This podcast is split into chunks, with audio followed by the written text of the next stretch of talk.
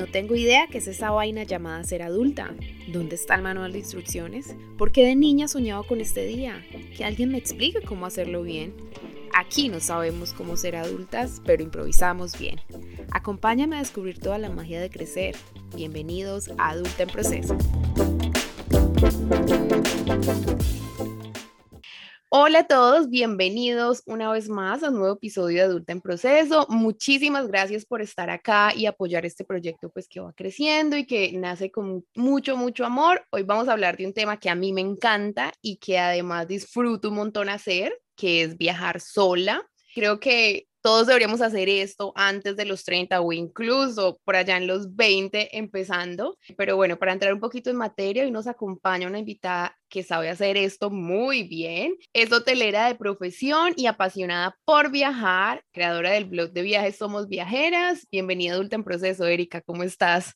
Hola, muchísimas gracias por la invitación, Ivo. Estoy muy bien, muy bien aquí, pues feliz de ser invitada en tu podcast y pues nada, lista para empezar con todas las preguntas. Bueno, Erika, a ti te encanta viajar, en tu blog de viajes muestras un montón todo este proceso que decidiste renunciar y empezar a viajar y pues a mí también me apasiona mucho el tema, yo digamos que no he viajado tanto y no he tenido la oportunidad de viajar tanto como tú lo has hecho, tú lo has hecho o tomar la decisión simplemente de renunciar e irme y mirar qué pasa en el camino, pero te quería preguntar ¿Qué te llevó a ti a tomar esa decisión de un día decir, ya no quiero, digamos, trabajar o seguir en mi carrera y me voy? Cuéntanos un poquito de eso. Bueno, resulta que eso fue, fue algo que me pasó específicamente en el año 2016. Yo siempre he sido apasionada de viajar, siempre viajaba pues normal con, con mi maleta de rueditas, en mi temporada de vacaciones de, de trabajo, como tú dijiste, yo soy hotelera. Yo tenía mis 15 días de, de vacaciones normal, como todo el mundo, trataba pues de ajustar para que me quedaran más días y yo en enero del 2016 me fui a viajar un poquito por el eje cafetero y allí conocí en un hostal de un amigo mío a una pareja de holandeses que habían renunciado a su trabajo y se habían venido para Latinoamérica a recorrerlo en un viaje más o menos de casi cinco meses.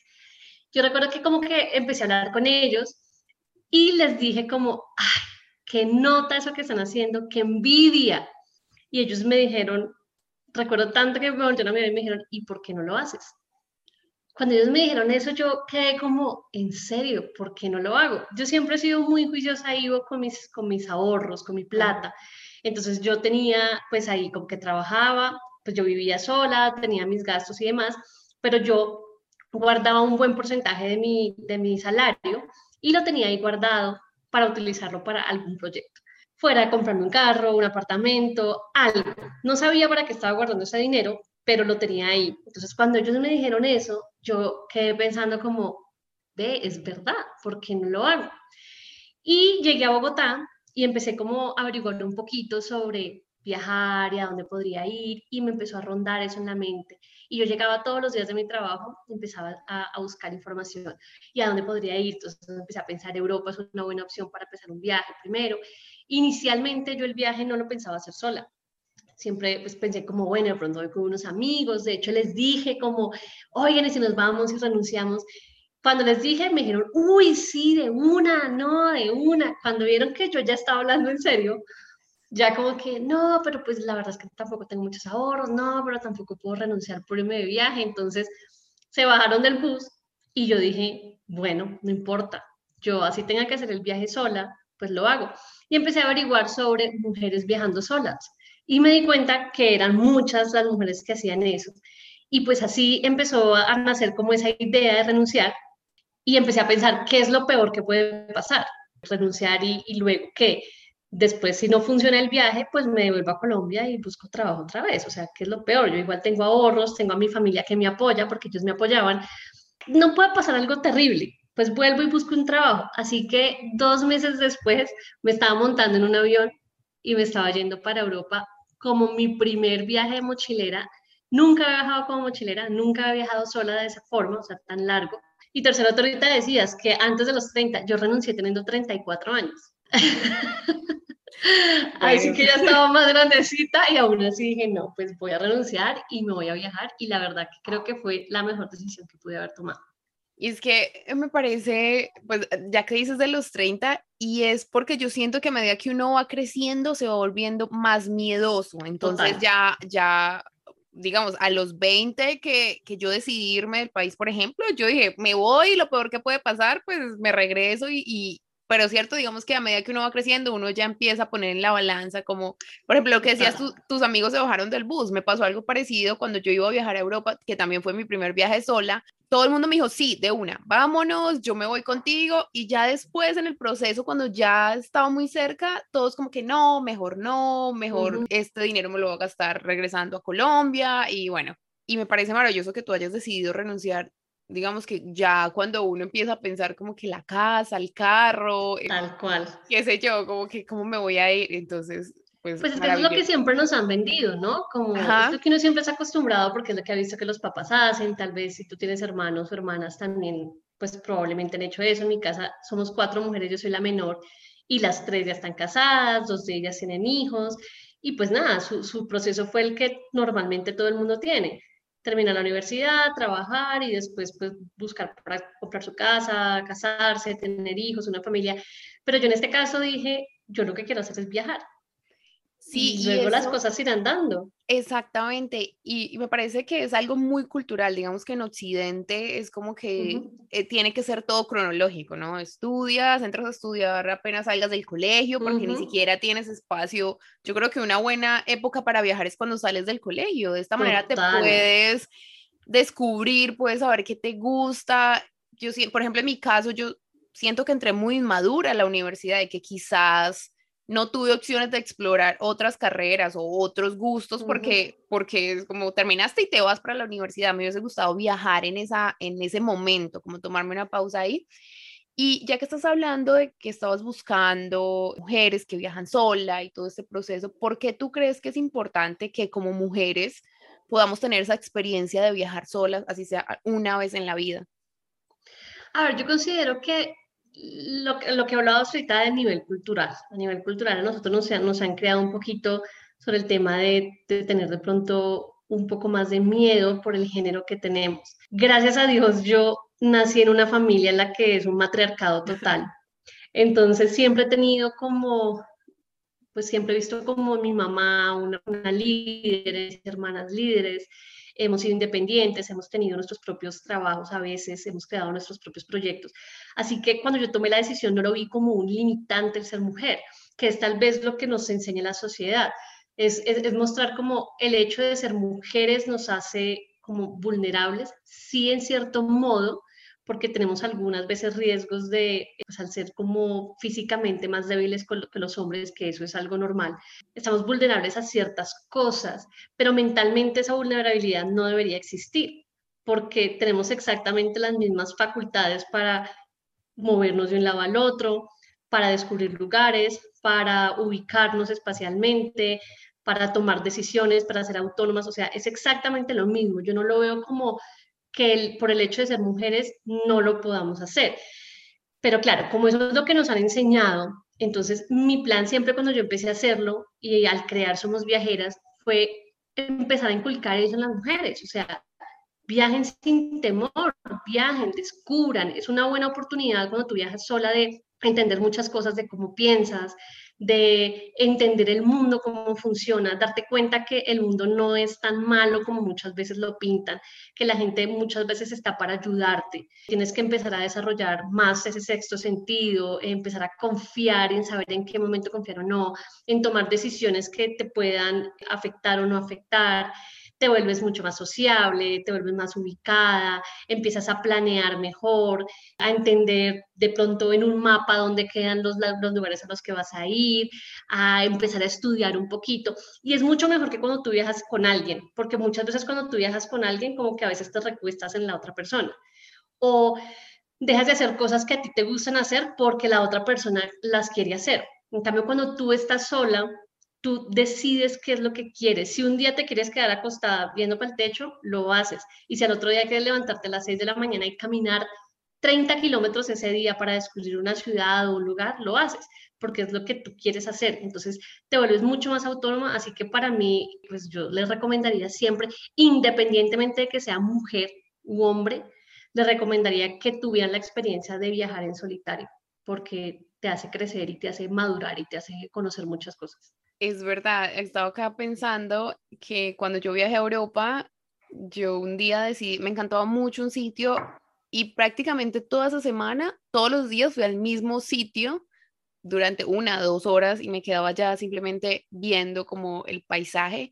Y luego pensaba, si yo posiblemente hubiese venido con mis amigos, esto no sería posible porque obviamente cada uno tiene la idea de, de ver y de conocer como lo que más puedan en el menor tiempo posible. No hay ese proceso como de parar, de ir lento, de pensar. Y me parece también que empezamos a volvernos como más uno, empieza a desarrollar otras habilidades, mucho lo que tú decías, como empieza a ser más organizado, más enfocado, empieza a tener más interés en otras culturas, empieza de pronto como a cortar muchos paradigmas de, nuestra propia cultura, a entender más allá como de lo que vemos o de la manera que nos crearon o, de lo que nos, nos inculcan pues en la sociedad en la que vivimos, ¿no? Y, por ejemplo, viajar a, otros continentes, siento que también es ese choque cultural que nos ayuda de pronto a crecer un poco más y a ser más respetuoso con el otro y también poder venir, por ejemplo, en el caso tuyo, volver a Colombia y de pronto replicar un poco eso con, con, tu sociedad, ¿no? Que ya eres como más abierta a entender otras culturas y el instinto también, que lo que, lo que tú decías, uno, uno, descubre como por dónde sí, por dónde no, como que aprende a, a sentir, como aprende, aprende a mirar para dónde es que, que debe mover. Te quería preguntar por dónde uno puede empezar a a emprender o organizar este primer viaje. Digamos que mucha gente que nos está escuchando en este momento no tiene ni idea, quiere hacerlo, pero no sabe cómo. Entonces, ¿cuál es ese primer paso después de tomar la decisión? Porque como tú decías, tú dijiste, lo voy a hacer y lo voy a hacer. ¿Cuál es ese primer paso? Bueno, sí, lo que tú dices, el primer paso es eso, tomar la decisión. Muchas veces también el, el hecho, para poder tomar esa decisión hay que buscar un poquito inspirarse en alguien, ¿no? Darse cuenta que no es algo que, que, sea único y que yo soy la única persona que lo voy a hacer, sino que te dé como ese un, empujoncito último para decirte, bueno, lo voy a hacer. Y ya pues una vez tomas la decisión, pues hay que empezar a buscar qué es lo que quieres conocer, qué, qué tipo de viajero eres también. Entonces, por ejemplo, hay personas con, que dicen, por ejemplo, yo no hablo inglés. Entonces, si tienes ese problema que es un limitante muchas veces, a veces dice la gente, no, pues no voy a un país de habla inglesa o de otro, otro idioma porque no sé inglés. Entonces, ¿cuál es el primer paso? Pues buscar países entonces donde tenga la facilidad de que pueda hablar español. verificar con qué presupuesto vas a ir, qué presupuesto tienes para viajar. Eso es súper importante porque muchas veces a veces a mí me dicen como, ay, qué delicia, tú estuviste en el sudeste asiático, yo quiero ir a Asia. Entonces yo les digo, claro, eh, ¿y a dónde te gustaría ir? ¿Por cuánto tiempo? Entonces me dicen, sí, lo único es que, pues, una vez una niña me dijo, tengo un millón de pesos. Entonces yo como que, bueno, es, es, es, difícil. Entonces es, pues, ser realistas un poco con lo, con lo que contamos, con cuánto dinero cuentas, con cuánto tiempo cuentas, qué tipo de viajero eres, a qué estás dispuesto qué estás dispuesto a hacer o dejar de hacer en un viaje. Entonces, por ejemplo, si tú eres una persona que está acostumbrada a irte a hoteles cinco estrellas o hoteles como donde no tengas que compartir habitaciones, no vas tal vez a disfrutar un viaje yendo a un hostal.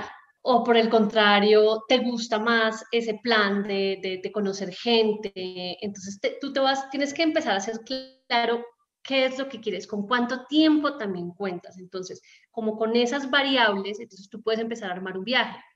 Entonces, digamos, si vas a ir a un país de Latinoamérica o vas a ir a un país de Europa, entonces hay que empezar a ver cuánto me cuesta un tiquete, cuánto me puede costar más o menos una noche de hostal, cuánto me puede más o menos costar una alimentación y de ese modo entonces tú puedes tener claro más o menos si el presupuesto que tienes es realista, si con lo que tienes solamente podrías ir a Europa una semana o tal vez si te vas a un país de Latinoamérica podrías durar 20 días, yo qué sé. Entonces, como ser un poco realistas con los recursos con los que se cuentan, con las posibilidades que hay, verificar todo el tema de, de, visas y demás. O sea, hay muchas cositas que uno tiene que ir mirando. De pronto la situación del país al que vayas a visitar, el que quiera decir cuál es.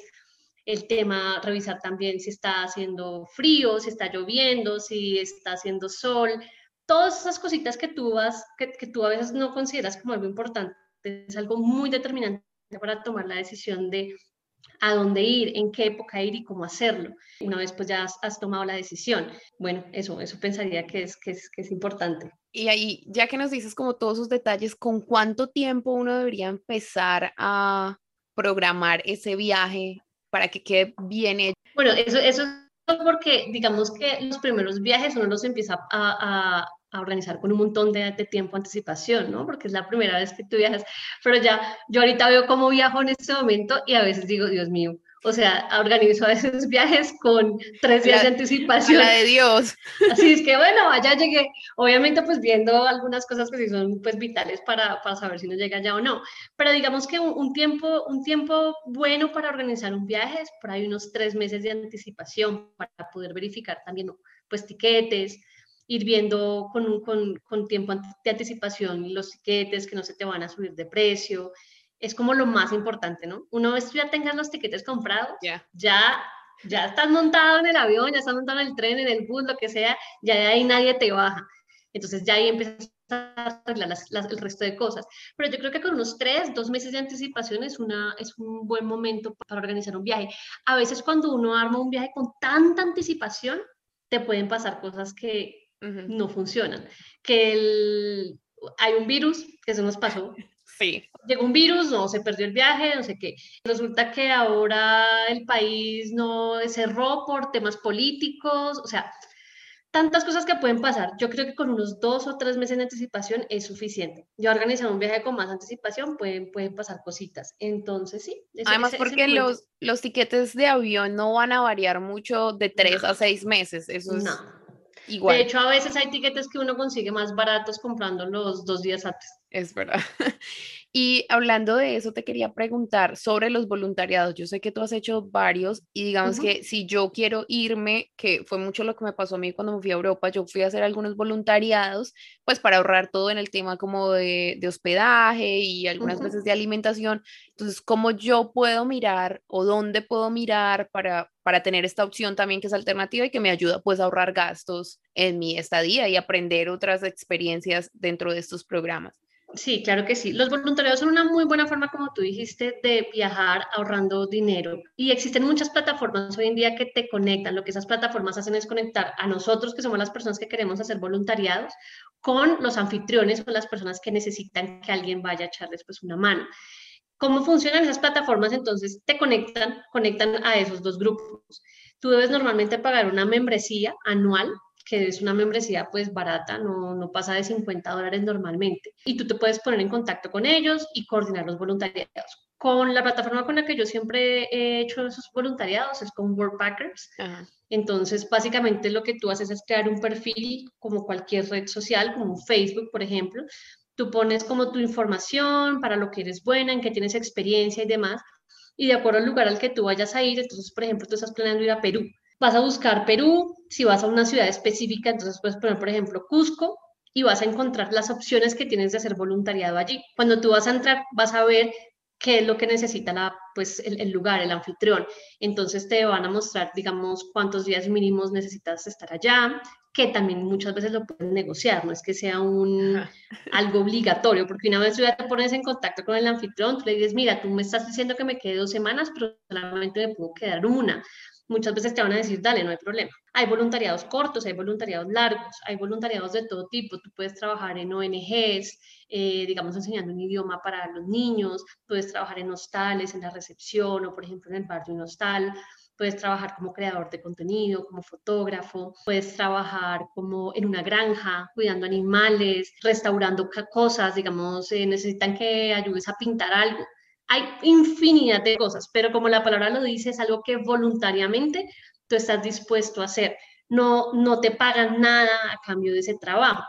Lo que te dan a cambio son beneficios como el alojamiento, que siempre te lo van a incluir, y muchas veces la alimentación. Algunas veces te incluyen, digamos, solamente el desayuno, algunas veces te incluyen las tres comidas al día y te dan beneficios extras. Y normalmente tú trabajas de tres a cinco días a la semana y tienes el resto de, días libres, teniendo en cuenta que no vas a trabajar ocho horas diarias, ¿no? Son más cortas, son jornadas de cuatro, cinco, máximo seis horas, dependiendo de los beneficios que te den. Y la ventaja entonces es que tú tienes alimentación y alojamiento y vas a tener tiempo libre para conocer los lugares a los que vas a ir. Entonces es una buena opción para las personas que a veces dicen, no, es que no tengo dinero, me sale muy caro. Entonces los voluntariados son una muy buena opción.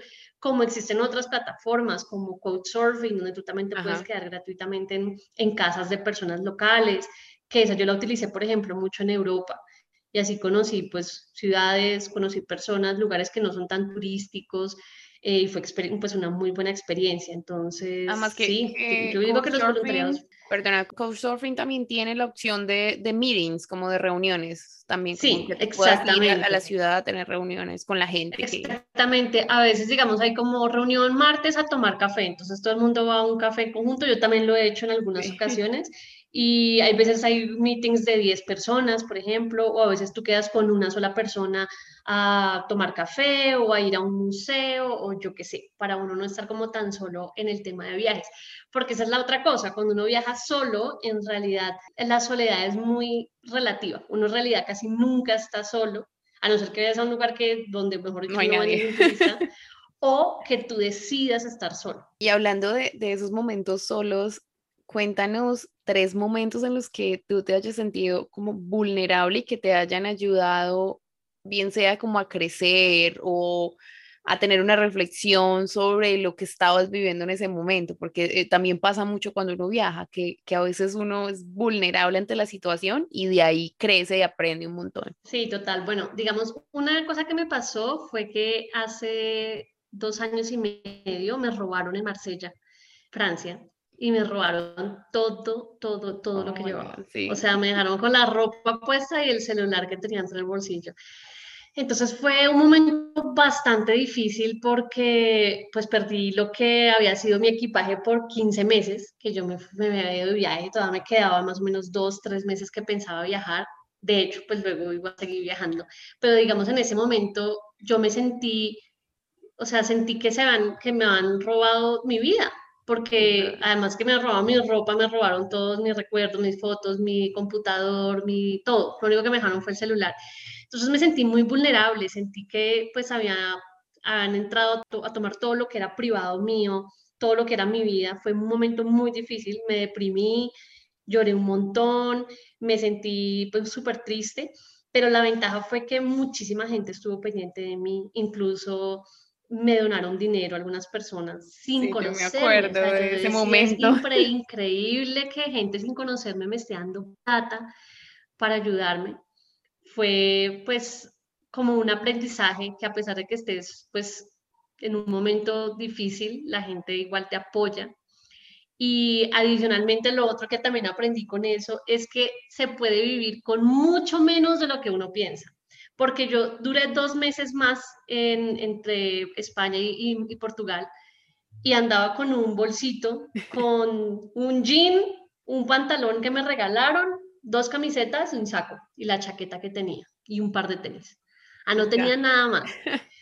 Y con eso viví esos dos meses y estuve liviana, eh, mucha gente estuvo pendiente de mí, así que, que bueno, fue, fue un, un, un buen aprendizaje. Otro momento otro momento así como difícil, cuando uno viaja solo, sobre todo con en momentos largos, yo he viajado un año y medio eh, seguido sola, por fue estado por fuera, entonces uno a veces conoce personas de las cuales se, no sé si la palabra enamorar está correcta, porque no sé si haya sido exactamente amor, pero tú a veces pues conectas con gente y te involucras románticamente.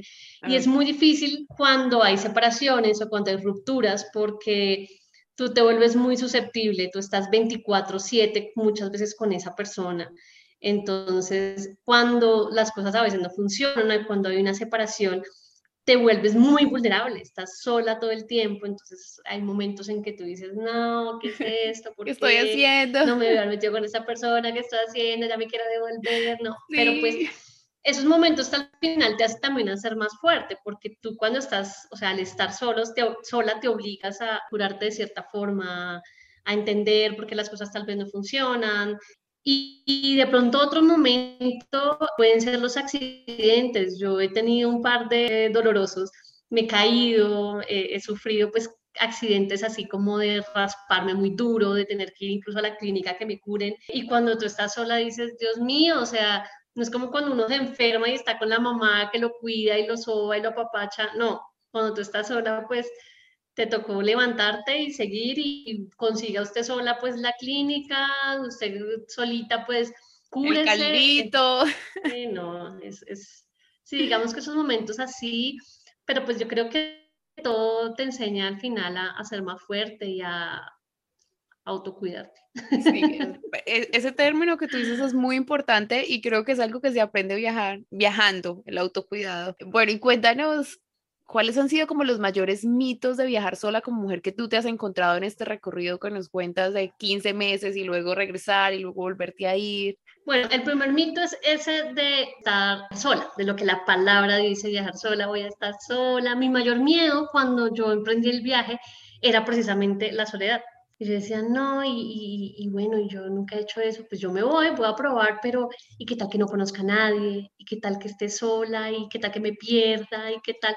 Cuando tú te das cuenta, muchísima gente viaja de la misma forma, más de la que uno cree. Es verdad. Entonces, cuando tú vas a los hostales, conoces un montón de gente y todo el mundo anda en el mismo plan que tú. Así sí, que o sea, no estás sola. de amigos. Mi mayor miedo, yo sí quería estar sola, creo que necesitaba ese espacio de estar sola, pero mi mayor miedo o, o el, como lo que por ejemplo, en mi casa me decían, ¿te puede pasar algo? ¿Cómo te vas a ir? Si te desaparecen, o sea, nadie va a saber dónde estoy, ¿no? Como que te puedes perder y quién te ubica. Entonces también creo que es uno, uno de los mayores mitos, es como que si te pasa algo, ¿dónde te vamos a ubicar, por ejemplo? O si te pasa algo, no, está nadie para ayudarte. eso en día no funciona así, o sea, hoy en día, eso, eso lo creería por allá cuando en los años 70, pero hoy en día con toda la, la ayuda tecnológica que hay, o sea, el mundo ya es uno solo con Internet, tú puedes siempre estar avisando, por ejemplo, mi hermana mayor siempre es muy pendiente de mí, entonces con quién vas a estar, dónde vas a estar, si por ejemplo voy a Couchsurfing, es pásame el dato de la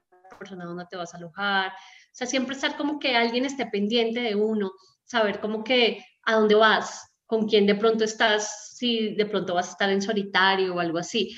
Pero hoy en día al perderse y eso es... es, es hasta el celular te rastrea. es mito, eso, eso no. todo, todo, o sea, todo es muy fácil teniendo la tecnología. Yo sí, igual lo que recomiendo siempre, si llegas a un país o algo así, es comprar una SIM card y tener internet. Si tú tienes internet, no hay pierde nada, no te pierdes. Tienes Google Maps, tienes Google Translator, es verdad. Tienes herramientas para no perderte, o sea, todo el celular te lo va a decir. El mito de que las mujeres, o sea, como de no, tú eres mujer y pues es más difícil, todo, miren, la, realmente nosotros las mujeres tenemos una gran ventaja sobre los hombres, porque a nosotras nos ayudan mucho más. O sea, por ejemplo, si tú vas a viajar a algún lugar, a nosotras las mujeres nos van a dar alojamiento mucho más fácil que a un hombre. Nosotros conseguimos alojamiento así. Si estamos haciendo autostop en la carretera, es mucho más fácil. Nos recogen de una, a un hombre no. A nosotros las mujeres nos cuidan más. Si nos encontramos con otra mujer, la mujer nos va a querer ayudar porque nos va a decir, no, mira, yo tengo de pronto una hija más o menos de tu edad, ella también viaja, ven, ven a mi casa, yo te invito a comer, te puedes quedar acá los hombres también están ahí pendientes, o sea, todo el mundo está más pendiente de uno y uno consigue mucho más fácil todo. Es verdad. Porque las mujeres confían más en nosotras. Entonces, eso es algo que es más difícil para los hombres. Así que a veces viajar, viajar en solitario es más difícil en ese punto, desde ese punto de vista que para los hombres. es verdad. Las mejores comidas que me comí en Europa fueron de, así como de abuelitas o de tías que me decían, ay, yo tengo una niña de la misma edad, una niña. y me daban, me invitaban a almorzar o a tomarme un té o algo así. Sí, es lo máximo. estuvo súper lindo. Eh, cuéntanos de dos momentos que te hayas sentido supremamente feliz. Obviamente yo creo que viajar y conocer nuevas culturas es lo llena uno de alegría, ¿no? Cada vez que uno llega como a un nuevo país o a una nueva ciudad y descubre cosas, pero algo que tú tengas guardado que digas, no, estaba en mi momento de plenitud. A mí me gustó mucho, hace un año y medio yo decidí ir a Nepal y decidí, pues ya que iba a Nepal, hacer una caminata por los Himalayas, porque dije, bueno, no voy a ir a Nepal y no caminar por allá. Entonces iba con una chica que ahora es amiga mía, pero en ese momento simplemente era una seguidora mía en Instagram, me dijo como, ay, sí, nos volvimos ahí, nos, pues como que nos conocimos a través de Instagram y nos conocimos finalmente en la India, como después de un año de hablar, y nos fuimos para Nepal. Yo le dije, tenemos que hacer este, este viaje. Y me dijo, ay, no, pero es que yo sufro de la rodilla y no sé qué. Yo, no, Yanis, tú puedes, vamos despacito y no sé qué. Entonces, finalmente la logré convencer y nos fuimos juntas. Cuando llegamos a, al, al, al, último pueblo donde dormíamos antes de subir como al lugar al que, pues, al que íbamos, yo recuerdo llegar a ese lugar, ya era el atardecer y íbamos, habíamos buscado un alojamiento como a la entrada y algo a mí me dijo como, busquemos un poquitico más arriba alojamiento, a ver qué hay. Menos mal, seguimos ese instinto y seguimos caminando. Y cuando llegamos a la parte más arriba, se veían los montes así nevados, y tú no te imaginas. Y como estaba atardeciendo, pero atardecía al otro lado de las montañas que tenían el hielo encima de los glaciares, entonces reflejaba el, cielo, el sol contra esto y se veían rosados o sea, se veía, lo que era blanco se veía rosado. Yo me fui para la habitación y teníamos un ventanal gigante en la habitación desde donde se veía la montaña y se veía como las nubes iban corriendo. Mira, yo en ese momento se me salieron esas lágrimas de alegría de estar en ese lugar. Y mi papá falleció hace tres años largos al iniciar yo mi viaje por el sudeste asiático, que había sido el, el viaje anterior a este. Pero yo pensé tanto en él en ese momento de, o sea, fue como, como lloré de, pensar en él, pero también de la felicidad de estar en ese lugar. Y es un, momento que atesoro mucho en mis recuerdos viajeros. Igual no es el único, hay muchas cosas especiales, pero digamos que ese es un, momento muy bonito. Otro de los viajes que, que, yo te seguí de cerca fue el de la India. Ese viaje estuvo, estuvo espectacular. Sí, ese la India para mí es un, un país increíble al que paradójicamente mucha, mucha gente le tiene miedo, muchas mujeres le tenemos miedo, porque yo también, en mi primer viaje al, sudeste asiático, yo tenía ganas de ir, a, de ir a la India, pero no me atrevía a ir sola. Y cuando finalmente una chica que yo seguía fue, yo le dije como, ve, ¿cómo? No, eso es horrible, siento que me van a hacer de todo, no sé qué. Y yo dije, no, definitivamente yo no voy a ir. Adicionalmente era como media época de lluvias en Nepal y dije, lo dejo para luego. Y luego, al siguiente, en el siguiente viaje, yo estaba en Marruecos y hablé con esa niña que te digo que pues nos habíamos conocido a través de Instagram y ella me dijo, estoy en, en, India. Y yo le dije, ¿tú ya conociste India? Me dijo, no, yo estoy haciendo un curso de Ayurveda aquí en el sur de India. Pues si quieres encontrémonos y hacemos India juntas. Entonces yo dije, perfecto, porque no voy a estar sola. Entonces digamos que fue un momento bueno para iniciar el viaje nosotros hicimos entonces India, Nepal, volvimos a India y luego nosotros nos separamos. Ella se fue para, para Europa y yo me fui para Filipinas y luego yo volví a India y volví sola. Ahí hice, por ejemplo, un voluntariado. Ahí estuve en un voluntariado en un lugar donde pude sumergirme como mucho con la cultura india porque no había absolutamente nadie que hablara, o sea, que fuera occidental. Algunas personas hablaban inglés, pero muchas otras no. Así que me tocaba pues pues verme a ver cómo hablaba con ellos, aprendí a comer con la mano, era, era súper bonito, o sea, como tener relación solamente con personas locales. Y en ese momento, yo, yo como ya tenía la experiencia de India, me di cuenta que, que no, que no era como peligroso de la forma en que, en que lo veía antes y para mí es un país increíble al que espero volver volver pronto. Súper, está entre mis planes también, entre mi lista de sitios para conocer. Y ya que estabas hablando del idioma, quiero preguntarte qué tan importante es por ejemplo, hablar inglés o hablar otro idioma para viajar? Para mí la verdad es, es, es muy, muy importante. De hecho, diría que pues no es obligatorio que, que uno hable inglés, pero la verdad te facilita mucho la vida, porque el inglés es como el idioma universal. Entonces, te facilita uno la vida en los países cuando te vas a comunicar con los pues con las personas, con yo que sé, en un restaurante o en un lugar turístico.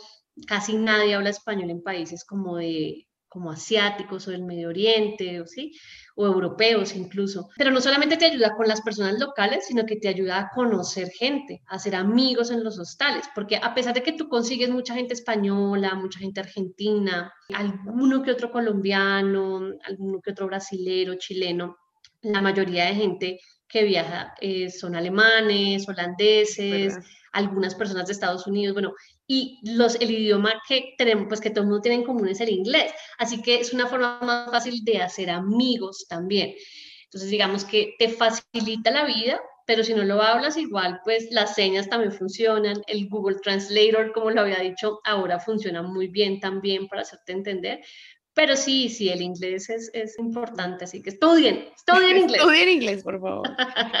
Además que, que, en las ciudades hay muchos grupos de ir, bueno, ahorita con pandemia no, pero antes hay muchos grupos de el café inglés o algo así. Yo acuerdo, yo vivía en Pereira, que es una ciudad pequeña de Colombia para las personas que no son de Colombia, pero todos los viernes había café e inglés a las 6 pm, entonces uno iba y se tomaba su cafecito y ahí hablaba bien o mal pero empezaba a hablar inglés. Sí, aquí en Bogotá también hay, un lugar que se llama Gringos Tuesdays, pero creo, creo que ya cerró por la pandemia, pero yo estoy segura que debe haber más lugares o seguramente abrirán. Uno iba, hablaba no solamente inglés, sino habían mesas de otros idiomas también, pero pues inglés era el más grande, y va uno y practica, o sea, si sea al principio medio chambonamente, no importa, lo importante es perder el miedo y, y hacerse igual entender y con la práctica todo siempre mejora. Es verdad, y ahora un tema que, me han preguntado un montón y es cómo viajar y vivir de ello, ¿no? Porque es muy fácil decir, yo me voy y me, y me gasto mis ahorros, pero luego, ¿qué? Bueno, en realidad hay un montón de formas para vivir viajando, sobre todo hoy en día, y sobre todo hoy en día con la pandemia, que ya mucha gente se está acostumbrando a trabajar remotamente, a poder trabajar desde tu casa con un computador. Entonces te das cuenta que no es necesario ir a una oficina y y trabajar sentado en una oficina, sino que lo puedes hacer desde cualquier lugar. Entonces, digamos que para la gente que puede trabajar de ese modo, no es obligatorio que renuncie a su trabajo para poder viajar. Lo puede hacer alternando. Si ya toma la decisión de que definitivamente no quieren trabajar y se quieren ir a viajar, hay muchas opciones también de conseguir trabajos mientras se viaja, así sean trabajos medio ilegales. Pero, por ejemplo, en Estados Unidos uno puede conseguir trabajo muy fácil puedes trabajar de mesera, puedes trabajar de bartender, puedes trabajar de cuidando niños. Hay, muchas opciones de encontrar un trabajo que sea remunerado. También darte cuenta para qué eres bueno, qué, qué habilidades tienes. Hay mucha gente que es muy buena fotógrafa, que es muy buena pintando, o sea, pueden hacer trabajos estando mientras, mientras van viajando. Los voluntariados es lo otro, que estás trabajando, si no te están pagando, pero te están pagando, pues dando a, dándote a cambio al alojamiento y alguna comida. Entonces, digamos que en medio de todo estás recibiendo, estás dejando de gastar y estás recibiendo un beneficio.